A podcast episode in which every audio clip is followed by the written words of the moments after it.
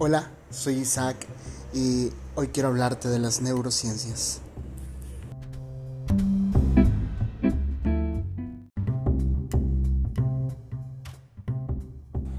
Más específicamente, quiero hablar de estas funciones que tiene nuestro cerebro que nos ayudan a desarrollarnos en la vida, que van desde hacer una tarea hasta cómo aprendemos, cómo nos desarrollamos en la sociedad, cómo es nuestra actitud ante las situaciones difíciles.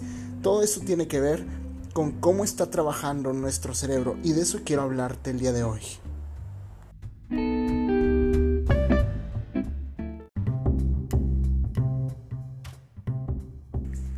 Ahora bien, las neurociencias tienen como principio fundamental el estudio de las neuronas. Y las neuronas ah, son estas células que están dentro de nuestro cerebro. Hasta hace algunos años se creía que las neuronas, a diferencia del resto de las células de nuestro cuerpo, no podían regenerarse, no podían multiplicarse. Por lo tanto, si tú sufrías una pérdida de neuronas fuerte, implicaba que tuvieras rezagos mentales, enfermedades o cualquier otro tipo de incapacidades cerebrales.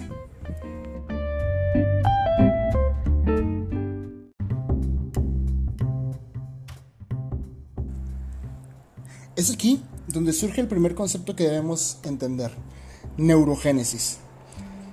Como su nombre lo indica, es el principio de las neuronas, el nacimiento de las neuronas. Y sí, en el siglo pasado y a principios de este siglo, se creía que las neuronas ah, eran células que nacían una sola vez, que un bebé nacía con el número total de sus neuronas y por lo tanto durante el resto de su vida sus neuronas no volverían a regenerarse.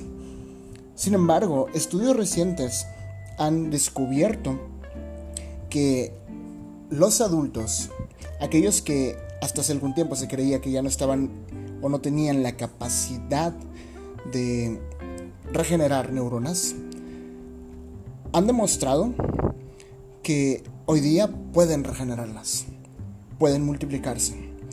Y esto abre el horizonte para nuevos conocimientos, para nuevos estudios, pero sobre todo para entender cómo es que los hombres tienen la capacidad de adaptarse a nuevas circunstancias y conocimientos.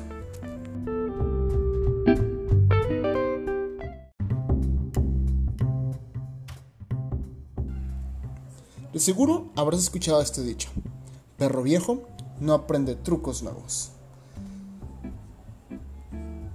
Y generalmente pareciera que es verdad, pero en la teoría no es del todo cierto. Cuando como seres humanos nos encontramos expuestos ante diversas situaciones, eh, tanto externas como internas, nuestro cerebro debe encontrar la manera de reaccionar hacia ellas. Cuando el cerebro aprende a reaccionar ante ciertas situaciones, se puede decir que entra en función la neuroplasticidad. ¿Y qué es esto?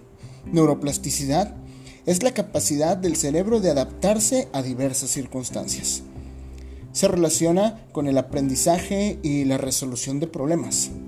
Por lo tanto, una persona que puede aprender mucho o que sabe cómo resolver problemas de una manera eficaz es una persona que está teniendo una buena neuroplasticidad. La neuroplasticidad nos ayuda a aprender cosas nuevas. Nos ayuda a mantenernos al día.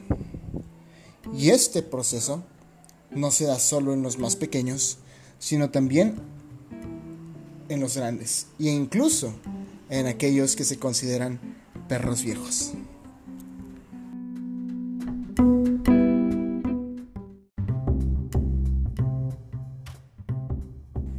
Estas funciones, como la neurogénesis y la neuroplasticidad, se dan en nuestro cerebro de forma natural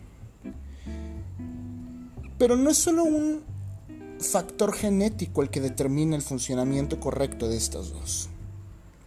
También podemos ayudar a nuestra mente a través de diversos ejercicios, como por ejemplo la actividad física, que ayuda a que nuestro cerebro se mantenga saludable, o una dieta equilibrada y saludable, en la cual consumimos continuamente vitaminas y minerales que fortalecen las neuronas y que nos mantienen saludables y libres de enfermedades mentales como el Alzheimer. Eh, el consumo de algunas sustancias naturales como lo es el café y el cacao. O inclusive la meditación si es que la practicas. La educación y la actividad mental, la lectura, la práctica de ejercicios musicales, todo esto mantiene nuestro cerebro activo, mantiene nuestro cerebro en funcionamiento y estas funciones de las que te he hablado hoy se mantienen constantemente. Así que te invito a que si no tienes nada que hacer en este tiempo, empieces a ejercitar tu mente, a tener un cerebro saludable y tener una vida positiva. Que tengas buena noche.